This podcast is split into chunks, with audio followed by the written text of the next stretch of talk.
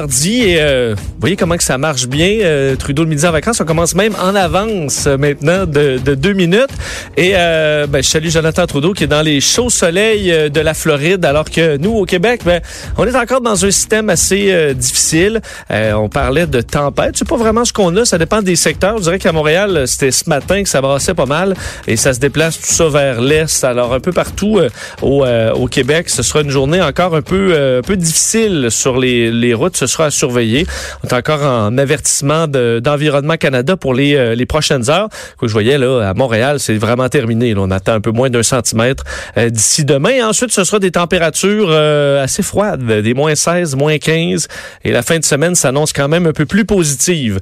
bon, il y a du beaucoup, beaucoup d'actualités ce matin. On va couvrir plusieurs choses avec vous, mais en commençant avec la nouvelle du jour, Théo Taxi qui a mis fin à ses activités. on le savait depuis plusieurs mois maintenant que Théo Taxi, ça, ça allait vraiment pas bien, ça s'en allait carrément dans le mur. Ben aujourd'hui, on l'a frappé ce mur alors que les employés se sont rendus ce matin euh, travailler et euh, ben, c'était fermé. Les employés qui l'ont appris euh, ont appris leur licenciement par courriel. Alors c'est la fin. Taxelco qui va se concentrer sur les activités de taxi traditionnelles. Alors c'est vraiment un, un, gros pas en arrière pour Taxelco qui va se concentrer donc sur les activités de taxi Diamond et de taxi Hochelaga. Il y a eu un point de presse un petit peu plus tôt cet avant-midi pour donner des détails sur euh, cette, cette fermeture. Euh, Dominique Bécotte, le président directeur général par intérim de Taxilco, était là, parler pendant plusieurs minutes des, des raisons euh, de bon derrière cette fermeture. Je vais faire entendre deux extraits. Le premier étant Monsieur Bécotte qui explique quelles sont selon lui les deux raisons pourquoi Théo Taxi doit fermer ses portes aujourd'hui. Deux facteurs majeurs peuvent expliquer les conclusions que nous tirons aujourd'hui. Premièrement, un cadre réglementaire très restrictif dans l'industrie du taxi qui ne nous autorise pas à adapter les tarifs en fonction de nos services à valeur ajoutée et en fonction de notre demande. Si la majorité de notre clientèle, la clientèle de Théo Taxi, est ouverte à des ajustements raisonnables, la réglementation, elle, ne nous permet simplement pas. Deuxièmement, une flotte de véhicules électriques, bien sûr, dont l'écosystème technologique est encore en développement qui a fait grimper nos coûts d'exploitation au-delà de nos attentes.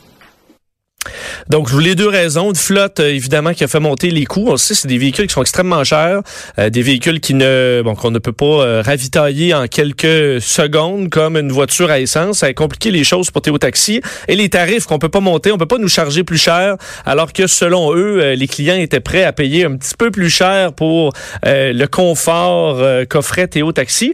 Et l'autre extrait, et là, je suis quand même un peu d'accord avec Monsieur Bécotte, c'est que, bon, là, c'est un pas en arrière. On retourne chez Taxelco à l'industrie plus traditionnelle, mais on n'aura pas le choix de faire des modifications dans l'industrie. Euh, l'arrivée, évidemment, d'Uber euh, comme un bulldog, enfin, un, un, boule, un taureau euh, carrément dans l'industrie, très puissant, qui est arrivé avec une nouvelle façon de faire, ben, ça oblige à faire d'autres choses. On n'aura pas le choix. C'est un peu ce que M. Bécotte raconte. Je vous le fais entendre.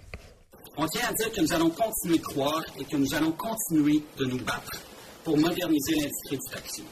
Notre modèle d'affaires de Théo Taxi n'est peut-être pas, pas viable dans les conditions actuelles, mais le statu quo dans l'industrie du taxi n'est certainement pas souhaitable ni soutenable. Nous devons continuer à croire à un modèle plus écologique. Nous devons continuer à croire à des conditions décentes pour les travailleurs. Nous devons continuer à offrir un service aux citoyens qui leur donne envie de faire partie de la révolution de la mobilité. Alors pour parler de cette euh, ben, cette aventure qui aurait fait beaucoup jaser au Québec et qui se termine euh, aujourd'hui quand même avec fracas et les directeurs généraux de l'Institut sur la gouvernance ont rejoint Michel Nadeau. Bonjour Michel. Bonjour Vincent. Euh, bon, je on a écouté les, les, extraits de Monsieur Bécotte. Pour commencer sur les raisons, il a parlé de, de, la flotte, il a parlé de la réglementation. Est-ce que c'est, selon vous, Michel, la, les, les, principales raisons pourquoi Théo Taxi finalement ça ne marche pas du tout?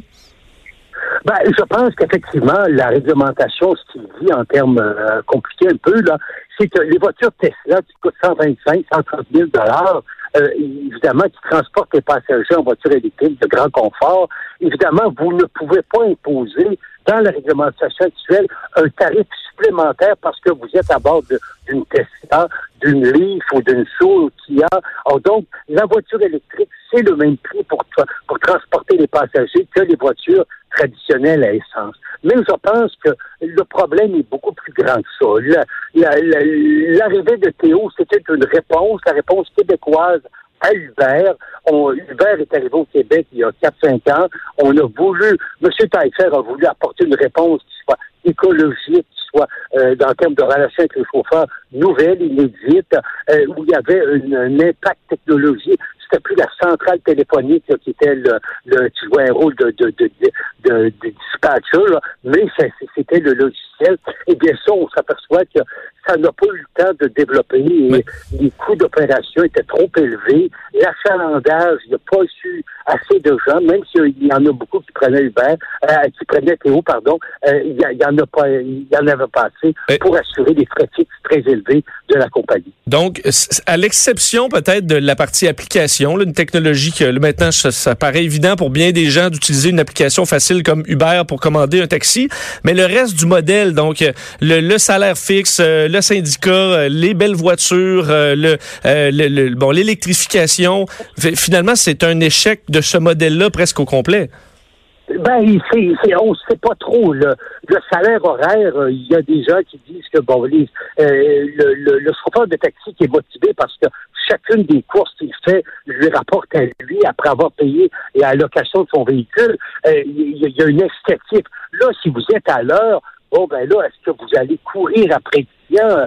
Vous n'avez pas à faire ça, vous attendez les appels. Et puis là, ben, évidemment, Théo pouvait les héler sur la route mais il y a, y a, des gens qui se promenaient pas très fort euh, pour autour des, des, euh, des, des, centres commerciaux. Ben, vous dites, Michel, la dernière fois, ma, ma, dernière, euh, la dernière fois que j'ai essayé de prendre un, un, Théo taxi, c'était il y a quelques jours à peine, et le taxi était libre effectivement. Je fais signe, et là il m'a demandé où j'allais. J'allais pas très loin. Là, j'étais sur, le plateau pour me rendre à Hochelaga. C'est pas très long, c'est 10 minutes.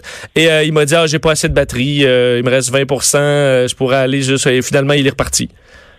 Oui, ben c'est ça. Je pense qu'encore une fois, est-ce que la est-ce que la rémunération horaire avec des primes, il y avait des primes de satisfaction, le nombre d'étoiles, là.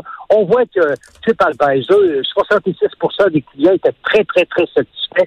Mais, euh, donc, de ce côté-là, M. Taillefer a bien fait les choses, mais euh, je pense qu'encore une fois, il n'y avait pas suffisamment de volume. Il aurait peut-être fallu plus d'argent, mais là, dépenser 50 millions, c'est beaucoup de, de, de dépenses d'exploitation, de pertes d'exploitation qu'on a assumé avec des fonds publics. Là, évidemment, fallait tirer la ligne et c'est pour ça qu'aujourd'hui, c'est la fin de Théo. Mais euh, ce qui est important de retenir, c'est que la révolution technologique, les appels téléphoniques et la centrale téléphonique, faut trouver autre chose pour concurrencer Uber. Ça ne peut plus être que les appels téléphoniques. Euh, si euh, ce modèle-là était euh, voué à l'échec, c'est sûr que même à première vue, on pouvait quand même se questionner un peu sur la rentabilité possible de ces de ces véhicules extrêmement chers et tout ça. Est-ce qu'il y a quand même une réflexion au niveau de de l'argent public qui a été investi là-dedans? Est-ce que quand c'est quand c'est vert, est-ce qu'il y a une, une, passe droit un peu en disant ah ben écoute c'est vendeur, si jamais on se plante avec ça, ben on aura au moins essayé. Est-ce qu'il y a une réflexion à avoir sur tout l'argent qu'on a mis là-dedans? Vincent, à faire là-dessus. Évidemment le, le, le, caractère écologique vert et tout ça. Le caractère que M. Taillefer était un gagnant, c'est un homme d'affaires qui a très, très bien réussi, c'est un champion, mais il était champion dans la vente de logiciels et tout ça. Est-ce qu'il était un champion dans la gestion de l'industrie du taxi? Est-ce qu'il était bien entouré? Est-ce qu'il y avait des bras droits qui connaissaient à fond l'industrie du taxi, les relations avec les chauffeurs? Je suis pas certain. Au Québec, aussitôt qu'une vedette est bonne dans la gestion dans un domaine, on la constate bonne dans tous les domaines de la gestion. Mais toujours est-il, je pense que c'est un effort qu'on a fait et désormais, on devrait dire, on met des fonds publics si au moins le tiers de l'argent, le quart de l'argent vient de capitaux privés. Là, je pense qu'il y a à peine 5 ou 10% des fonds venaient de fonds privés, venaient de M. Taillefer, de petits investisseurs. Alors, c'est pas suffisant. Là, c'est le secteur public, euh, les, les, fonds fiscalisés, fonds d'action, fonds, fonds FTQ, qui ont pris les gros risques à 90% je crois. Et ça, c'est beaucoup trop d'argent public. Ça devrait être un tiers, deux tiers, un tiers fonds privés, deux tiers, mais euh, pas aller au-delà. Il faut que le secteur privé demeure intéressé. Et là, qu'est-ce qui se passe à partir de là, justement, pour les pour les créanciers? Donc, on va euh, lister, on va regarder qui doit être payé en premier sur, euh, sur ce qui reste d'argent? Exactement, exactement. Là, évidemment, euh, il faudra d'abord rémunérer les travailleurs. Et puis, je pense pas qu'il reste beaucoup d'argent, moi. Euh, une fois qu'on aura payé tous les dettes, c'est des pertes totales pour les grands investisseurs comme la Caisse, Investissement Québec, les Fonds de solidarité, Fonds d'action, etc. Les ministères, c'est des pertes presque totales, je crois. Euh, vous avez glissé un mot là-dessus euh, dans, dans, les dernières minutes. Moi, c'est quelque chose qui m'interpelle quand même beaucoup. Uber est arrivé euh, comme un bulldozer dans bien des villes et des, endroits dans le monde. on souhaite pas, je pense personne que ce soit que Uber dans les prochaines années, parce que là, les prix qui, qui paraissent intéressants ne le seront peut-être plus.